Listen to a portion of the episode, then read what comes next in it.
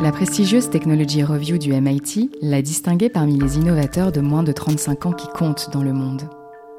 Aux manettes de sa start-up, Snips, Randindi, 33 ans, raconte en off comment il est tombé dans la marmite de l'intelligence artificielle.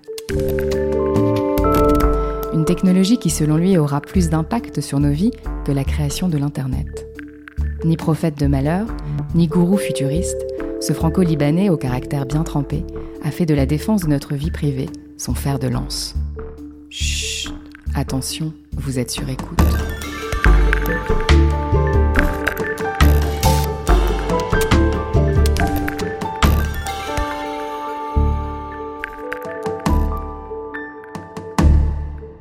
Je suis né à Paris en 85, j'ai 33 ans aujourd'hui. Euh, mes parents sont d'origine libanaise, ils sont venus en France pendant la guerre. Mon père était financier, euh, spécialisé dans les monnaies et, euh, et les commodités. Et ma mère était dans la mode. Elle trouvait des designers à travers le monde qu'elle importait en France pour la première fois. Donc j'ai eu la chance en fait d'avoir grandi dans un environnement où très tôt on a à la fois eu des ordinateurs grâce à mon père dans la finance, mais aussi finalement beaucoup de créativité et un environnement qui était véritablement propice à l'entrepreneuriat, vu que ma mère et mon père étaient eux-mêmes entrepreneurs. Quand j'étais petit, j'adorais au début l'électronique et euh, j'en suis venu à faire de l'informatique assez jeune parce qu'en fait, ma mère en avait marre que je démonte les télés dans la maison. Et donc elle s'est dit, bah, quitte à casser un truc, autant que ce soit casser des logiciels, parce que c'est facile en fait à recréer. euh, donc elle m'a mis devant un ordinateur quand j'avais 10 ans, et en me donnant un bouquin de programmation et en me disant que ça allait être quelque chose d'utile et d'amusant et qu'il fallait que je m'y mette. Et donc, c'est ce que j'ai fait. Euh, L'école, c'est quelque chose qui a toujours été relativement inintéressant et facile en même temps. C'est-à-dire que j'étudiais ce qui m'intéressait et le reste, j'y prêtais pas attention. Et ça, ça a été globalement un petit peu un choix de vie que j'ai fait. C'est-à-dire que j'ai jamais voulu faire exactement comme on me disait de faire. J'ai toujours voulu faire en fait ce que je considérais comme étant utile pour ce que je voulais faire sur le long terme. Euh, et mes parents m'ont toujours encouragé là-dedans. C'est-à-dire que dès que j'étais petit, ils ont tout de suite vu et ils ont créé un environnement qui permettait finalement de découvrir ses passions et de véritablement aller loin là-dedans. Quand j'ai découvert l'informatique, finalement pour moi c'était un petit peu une évidence que j'allais faire ça. J'ai trouvé ça tout de suite extrêmement intéressant. Euh, je me suis mis à faire des sites internet quand j'avais 14 ans. On avait monté un réseau social avec un copain à l'époque. C'était en 99, pour donner un petit peu un ordre d'idée. Euh, puis ensuite, j'ai monté une agence de développement web à l'époque où tout le monde voulait commencer à faire des sites internet, ce qui était une super façon finalement de se faire un peu d'argent de poche aussi. Et puis à 18 ans, étant bien évidemment passionné d'informatique, je suis parti étudier l'informatique en Angleterre, ce qui m'a permis de commencer à travailler sur des sujets beaucoup plus poussés, vu que ça faisait déjà 8 ans que je codais. Et donc c'est là où je me suis mis à l'intelligence artificielle. Ma première année de licence à l'université, j'ai décidé de faire des cours de master pour finalement m'occuper et apprendre des choses nouvelles. Et j'ai découvert l'intelligence artificielle et depuis c'est devenu ma passion. Au milieu des années 2000, ce data scientist perçoit le potentiel de l'intelligence artificielle, mais aussi ses travers. Il sait que les ordinateurs, les smartphones, les objets connectés vont vite entraver notre vie au lieu de la faciliter. Il sait que notre vie privée est menacée. Alors, avec ses deux associés, il se triture les ménages dans leur laboratoire baptisé SNIPS. Comment s'affranchir de cette technologie? Comment la rendre plus intuitive pour qu'elle soit moins envahissante? J'ai immédiatement vu derrière ça le potentiel finalement transformateur de cette technologie, parce que plutôt que de devoir programmer des machines, elle permettait d'apprendre aux machines à faire des choses. Ce qui est un, changement radical de paradigme en fait dans la manière dont on utilise l'informatique pour euh, créer des produits, résoudre des problèmes. Donc c'était clair à ce moment-là, déjà en 2003, que l'intelligence artificielle allait devenir quelque chose d'extrêmement important dans, dans, ma vie finalement tous les jours. Euh, j'ai commencé un petit peu à travailler en finance algorithmique pendant mes études. Euh, puis j'ai assez vite réalisé que pour pouvoir aller là où je voulais, il fallait que je creuse un petit peu plus loin, ce qui m'a poussé à faire un doctorat. Donc quand j'avais 21 ans, à la fin de ma licence, euh, je suis passé en doctorat de bioinformatique, qui est finalement de l'intelligence artificielle appliquée à la biologie, où j'utilisais les mêmes techniques qu'on utiliserait aujourd'hui en intelligence artificielle, mais pour analyser l'ADN, pour analyser ce genre de choses-là. Et ça, ça m'a fait réaliser premièrement que j'étais pas fait pour être académique, que ça m'intéressait pas particulièrement de rester professeur d'université toute ma vie. C'est tout simplement une carrière qui était trop loin de mes ambitions entrepreneuriales que j'avais déjà depuis que j'étais petit. Donc j'ai décidé de travailler sur un autre projet à ce moment-là, une fois que j'ai fini mon doctorat, qui était un projet de santé personnalisée, c'est-à-dire d'utiliser de l'intelligence artificielle pour personnaliser la santé. Et j'ai commencé par la nutrition, euh, qui était un sujet extrêmement compliqué. Pourquoi? Parce que finalement, quand on lit ce que les gens nous racontent sur la nourriture et comment il faut manger, on nous raconte tout et n'importe quoi. Et ma théorie était donc que si jamais chacun pouvait savoir ce qu'il pouvait manger, chacun pourrait avoir son propre régime alimentaire et ne plus jamais faire d'efforts. Pour prouver que ça marchait, j'ai pris 35 kilos à l'époque. C'était un peu mon plan de com de ma start-up sur laquelle je travaillais en 2010. Euh, ça s'est très bien passé, je les ai reperdus, tant mieux. Euh, sauf qu'en fait, en 2010-2011, quand on expliquait aux gens que l'intelligence artificielle, que finalement une machine allait leur dire comment vivre leur vie, c'était pas forcément quelque chose de très attrayant. On été bien avant l'explosion de l'intelligence artificielle, l'explosion un petit peu et l'engouement qu'il y avait autour de ça. Donc j'ai mis ce projet de côté et euh, deux ans plus tard, j'ai monté donc Snips avec mes deux associés, euh, Michael et Maël, au début comme un laboratoire de recherche en intelligence artificielle avant de devenir une start-up en 2015. Les petits morceaux du puzzle commencent à s'assembler. Avec Snips, on comprend que Randimdi propose une alternative qui ne nous impose pas de brader notre vie privée pour améliorer notre quotidien grâce à la technologie. Mais alors pourquoi les Google et autres Amazon nous font-ils croire le contraire? La vie privée, c'est quelque chose qui est très important, surtout aujourd'hui, parce que quand on y pense dans les années 90, à l'époque où les GAFA ont été créés finalement, les questions de vie privée étaient relativement minimes. C'est-à-dire que nos données personnelles, ça représentait que ce qu'on faisait sur Internet majoritairement. On se connectait à Internet, on faisait quelque chose, puis on se déconnectait, mais la majorité de notre vie n'était pas connectée, elle était totalement offline. Et donc il n'y avait pas de données qui étaient récoltées sur notre vie la majorité du temps. Sauf qu'au fur et à mesure qu'on a commencé à connecter notre environnement, que tout autour de nous est devenu digitalisé, eh bien notre vie a été de plus en plus traquée. Et donc il y a une relation directe entre la, numérisation et la digitalisation du monde et l'impact potentiel de la mauvaise utilisation de nos données personnelles sur notre vie. Donc c'était évident qu'au bout d'un moment, il y allait y avoir un point d'inflexion. Ce qui n'était pas grave dans les années 90 et les business models qui ont été développés étaient développés à des moments où c'était pas grave. Aujourd'hui ne peuvent plus marcher.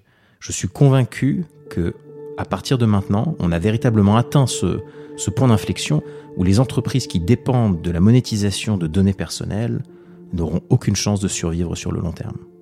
Les GAFA peut-être ont encore une chance parce qu'ils ont quand même créé des services utiles, mais une nouvelle entreprise qui voudrait se lancer avec comme business model l'exploitation et la monétisation des données personnelles est vouée à l'échec. C'est une garantie. Le problème principal qu'il y avait aujourd'hui, c'était la manière dont les humains et la technologie interagissent. Quand on y pense, la technologie nous nécessite depuis 50 ans euh, que les humains qui veulent s'en servir apprennent à, s'en servir. Et donc le résultat, c'est que plus on veut utiliser la technologie, plus en fait on a cette sensation de saturation parce que notre cerveau doit se rappeler de comment toutes ces machines fonctionnent et doit interagir en continu avec toutes ces différentes machines. Ça, je m'en suis aperçu de manière extrêmement flagrante quand j'étais dans, la jungle au Costa Rica, parce que dans la jungle là-bas, on est totalement déconnecté. Et donc, le, le, le contraste entre revenir à l'hôtel et être dans la jungle était tellement énorme que ça n'a fait qu'accentuer finalement cette sensation qu'on a au jour le jour, mais à laquelle on s'est un petit peu habitué de manière euh, mauvaise. On s'y est habitué non pas parce que c'est facile à utiliser, on s'y est habitué parce qu'en fait notre cerveau a juste laissé tomber. Euh, donc à ce moment-là, on s'est dit avec mes associés, c'est ça le problème qu'on veut résoudre. On veut à travers l'intelligence artificielle euh, rendre l'interaction entre les humains et les machines tellement simple, tellement sans effort, qu'on en finit par oublier qu'on utilise de la technologie. Et donc c'est là qu'on a défini un petit peu notre, notre vision pour la boîte, qui est cette idée que l'intelligence artificielle peut nous permettre de faire disparaître la technologie de notre conscience. Alors comment est-ce que vous allez faire euh, disparaître euh, cette technologie Comment vous êtes peut-être déjà en train de la faire disparaître Donc pour faire disparaître la technologie, tout est une question finalement de le rendre aussi simple à utiliser que l'électricité.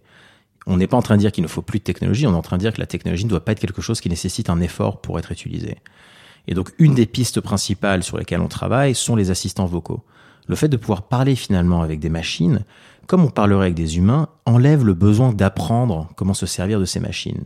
De la même façon que on peut parler avec des gens autour de nous sans avoir besoin de leur donner un mode d'emploi pour nous comprendre, on devrait être capable de faire pareil avec des machines. Et donc le fait de pouvoir demander ce qu'on veut plutôt que d'apprendre à faire ce qu'on veut, ben finalement, ça enlève ce, côté euh, compliqué difficile de la technologie qui nous demande tellement d'attention en permanence. Et donc ce qu'on fait aujourd'hui chez Snip, c'est qu'on développe des technologies qui permettent aux humains de parler avec des machines et qui permettent du coup aux entreprises d'intégrer ces assistants vocaux dans leurs propres produits pour que les gens puissent s'en servir sans jamais se poser la question de comment ils fonctionnent.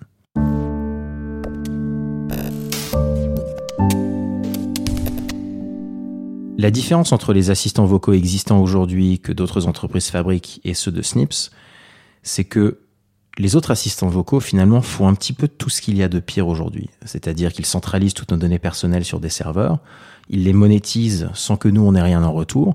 Et même en tant que développeur, si je veux créer une application par-dessus ces assistants vocaux, finalement j'ai pas tellement le choix de ce qui va se passer. Je peux me faire dégager de leur App Store du jour au lendemain, on me donne pas accès à mes utilisateurs ni à la data. Et donc on considère que c'est véritablement l'inverse qu'il faut faire. C'est-à-dire qu'un assistant vocal doit, par définition, être garant de notre vie privée. Si on va mettre un microphone dans son salon, il ne faut pas que nos conversations soient écoutées. Parce qu'un microphone qu'on met dans notre salon, c'est pas seulement notre vie privée qu'on met en danger, c'est aussi celle de nos familles, de nos enfants qui seraient dans le salon, de tous nos amis qui viennent dîner. Donc la première grosse différence, c'est que chez Snips, nos assistants vocaux sont 100% privacy by design, c'est-à-dire que personne ne peut jamais accéder, écouter ou savoir quoi que ce soit de ce que vous êtes en train de faire avec. Et ça, c'est véritablement différent parce que ça veut dire qu'en tant que société, on ne peut pas monétiser les données personnelles. Ça veut dire aussi qu'on ne peut pas abuser de la confidentialité de ces données personnelles. Ça veut aussi dire que quelqu'un qui piraterait nos serveurs n'aurait pas accès à ces données personnelles. Donc les problèmes de data breach qu'on voit un petit peu partout en ce moment ne sont pas des problèmes pour nous parce qu'on n'a jamais accès à la data en premier lieu. On n'a aucun problème de surveillance non plus. Un gouvernement peut venir nous voir en nous demandant accès à la donnée, il n'y en a pas. C'est toute la définition du privacy by design. C'est qu'on ne demande pas à nos utilisateurs de nous faire confiance. On leur garantit qu'il n'y a rien qui puisse se passer parce qu'on n'a pas accès à la donnée en premier lieu. Comment y voir plus clair? Comment mieux protéger notre vie privée? Pour sensibiliser les utilisateurs, Randy Ordi, comme le surnommaient ses camarades de classe, a plus d'un tour dans son sac. Très souvent, on va nous faire croire qu'il faut choisir entre intelligence artificielle et vie privée. On va nous faire croire, par exemple, qu'il faut des puissances de calcul monstrueuses pour être capable de faire tourner ces assistants intelligents. Ou peut-être qu'il faut de toute façon accéder aux données parce qu'on en a besoin pour améliorer la qualité des services. C'est totalement faux. Euh, c'est faux pour plusieurs raisons. Premièrement, on peut aujourd'hui faire tourner des algorithmes d'intelligence artificielle directement dans les objets avec lesquels on est en train d'interagir. Donc euh, un Amazon Echo, un Google Home, ça reste un ordinateur et ces ordinateurs sont capables en fait d'analyser de la donnée. Nous, c'est d'ailleurs ce qu'on fait chez Snips. Quand vous parlez à un objet qui contient Snips, c'est l'objet qui analyse la voix sans qu'aucune donnée ne soit faite à l'extérieur. Ça marche d'ailleurs tellement bien qu'on peut le faire tourner sur des Raspberry Pi, voire même dans certains cas sur des microcontrôleurs qui sont des puces à quelques centimes. Donc cette idée qu'il faut de la puissance de calcul pour faire tourner des IA est totalement fausse, ou en tout cas si jamais quelqu'un dit ça, c'est qu'ils n'ont pas les capacités de le faire bien. Deuxième chose qu'on va nous donc nous dire, c'est qu'il faut récupérer des données, qu'il faut les centraliser pour être capable en fait d'améliorer ces algorithmes d'intelligence artificielle. Ça encore une fois, c'est totalement faux. Il y a aujourd'hui deux types de technologies qui permettent de, résoudre ce problème-là. Le premier, c'est ce qu'on appelle de la génération de données synthétiques, littéralement la fake data. Plutôt que de se baser sur de la vraie donnée utilisateur, ce qu'on va faire à la place, c'est qu'on va faire, on va créer de la fake data comme si quelqu'un se servait du produit. Donc imaginons que j'ai envie de faire un assistant pour parler à une machine à café, plutôt que de récolter des vraies données d'utilisateurs qui parlent avec leur machine à café, ce qui d'ailleurs n'existe certainement pas encore, je vais en fait faire semblant de parler à une machine à café. Je vais demander par exemple à 1000 personnes à travers le monde de faire semblant de parler à une machine à café et me servir de ça pour faire apprendre à mon intelligence artificielle comment reconnaître le café.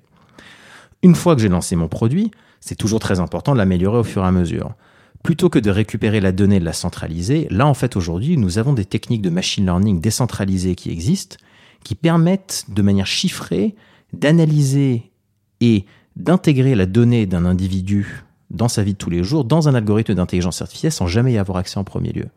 Donc moi en tant qu'utilisateur d'un service, je vais parler à ma machine à café, ça va déclencher un, process d'analyse de, qui va se faire à travers un réseau de gens qui vont calculer toutes ces données-là, de façon à ce que personne n'ait jamais accès aux données de l'individu directement.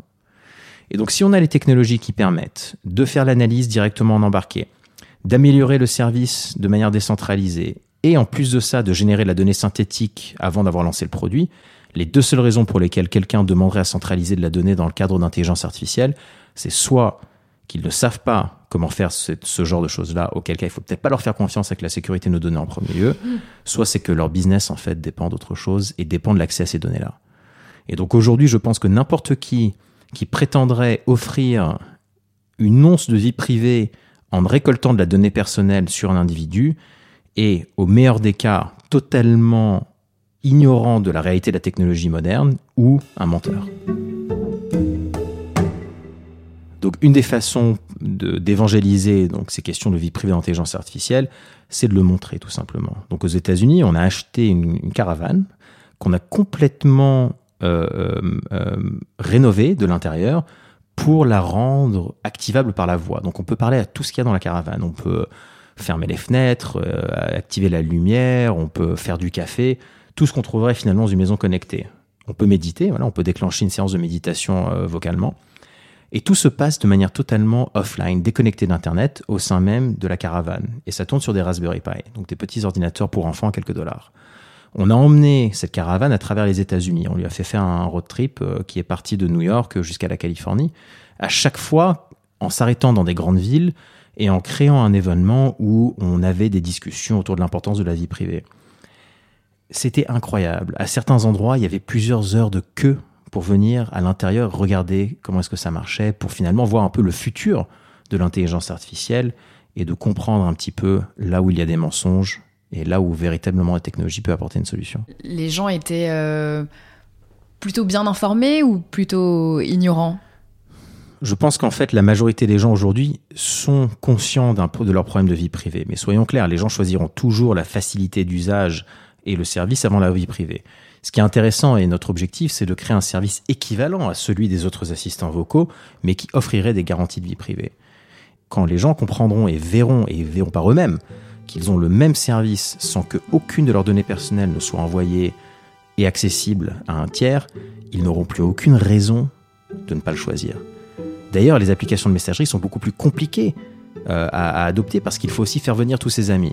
Un assistant vocal, c'est juste un objet à changer. Randindi le sait. Il s'est lancé dans une épopée technologique qui ne s'écrira pas en un jour.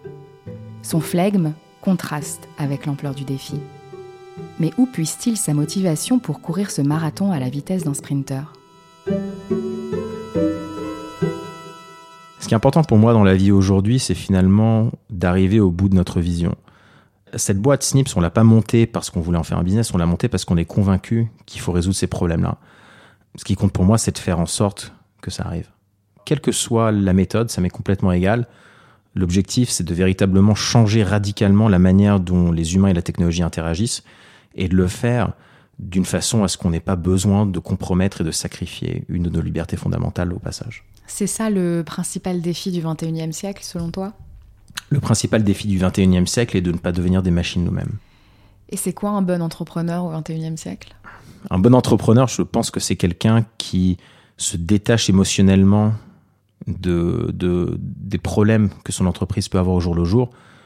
Euh, je pense que c'est quelqu'un qui a de la résilience, qui finalement a un petit peu des œillères aussi. C'est-à-dire que euh, si on ne fait que ce qu'on doit faire, finalement, si on suit les règles, on peut jamais véritablement changer le jeu. On peut pas changer les règles du jeu si on suit les règles par définition.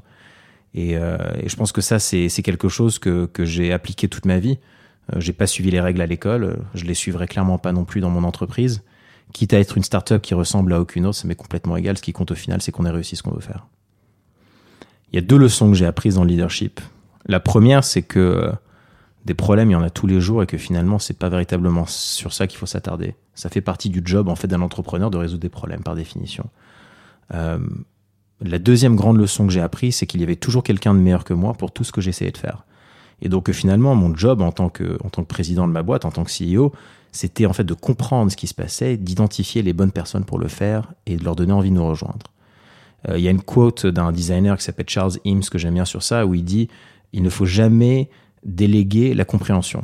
Ce qui en fait veut dire implicitement qu'il faut tout déléguer dans l'exécution, mais il faut juste comprendre en fait ce qui est en train de se passer. Plus visionnaire qu'utopiste, Randindi a bien compris ce qui est en train de se passer dans notre monde. En off, on lui demande si ça le met en colère. Je me mets vraiment jamais en colère. Ça, c'est fini ça. C'est fini. Grâce, grâce, grâce à la méditation. Grâce à la méditation, entre autres, ouais, exactement. Ouais, parce qu'en fait, en fait, méditer, euh, c'est le cas aussi d'autres. Enfin bref, entre autres, méditer. Mais c'est le cas d'autres entrepreneurs. Il y a beaucoup d'entrepreneurs aujourd'hui qui méditent. Bien sûr. En fait, la, méditation permet de, de désactiver euh, une zone dans le cerveau qu'on appelle, euh, en français, je suis pas sûr, mais la zone par défaut. C'est-à-dire, c'est là où va le cerveau quand on n'est pas en train de s'en servir de manière active. C'est-à-dire qu'on n'est pas en train de travailler, quand on n'est pas en train de réfléchir, juste quand on est euh, en mode normal. Et il s'avère qu'en fait, cette zone-là est aussi attachée à l'ego. Et donc, quand on médite, finalement, on apprend à, se détacher littéralement de son ego en désactivant cette aire de son cerveau. C'est pour ça que ça donne beaucoup l'impression d'être un petit peu plus en harmonie avec son environnement. Euh, et par extension, ça veut aussi dire du coup qu'on est beaucoup plus réceptif et conscient de notre propre réaction par rapport à l'environnement, donc de l'impact de notre ego sur les gens autour de nous, et donc, par définition, on est capable en fait de mieux contrôler ça. Merci d'avoir suivi ce quatrième épisode en off. Je vous donne rendez-vous dans un mois pour parler de l'influence des technologies sur votre santé. Si vous aimez ce podcast, n'hésitez pas à partager autour de vous et à en parler sur les réseaux sociaux. Retrouvez-nous sur Apple Podcast, SoundCloud et toutes les plateformes de podcast. Et n'hésitez pas à nous laisser des commentaires et des petites étoiles.